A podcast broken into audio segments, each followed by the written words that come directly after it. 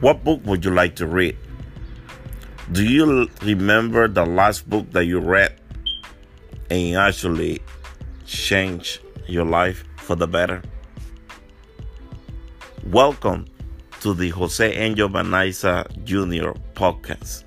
In this podcast, we will explore uh, all different books, whether there are books for entertainment, books that you read to just have fun, to just relax, uh, or books for personal development, the books that you read because you want to have a personal enrichment and take your life to another level, or books for professional development. This is the books that you read for your professional career success.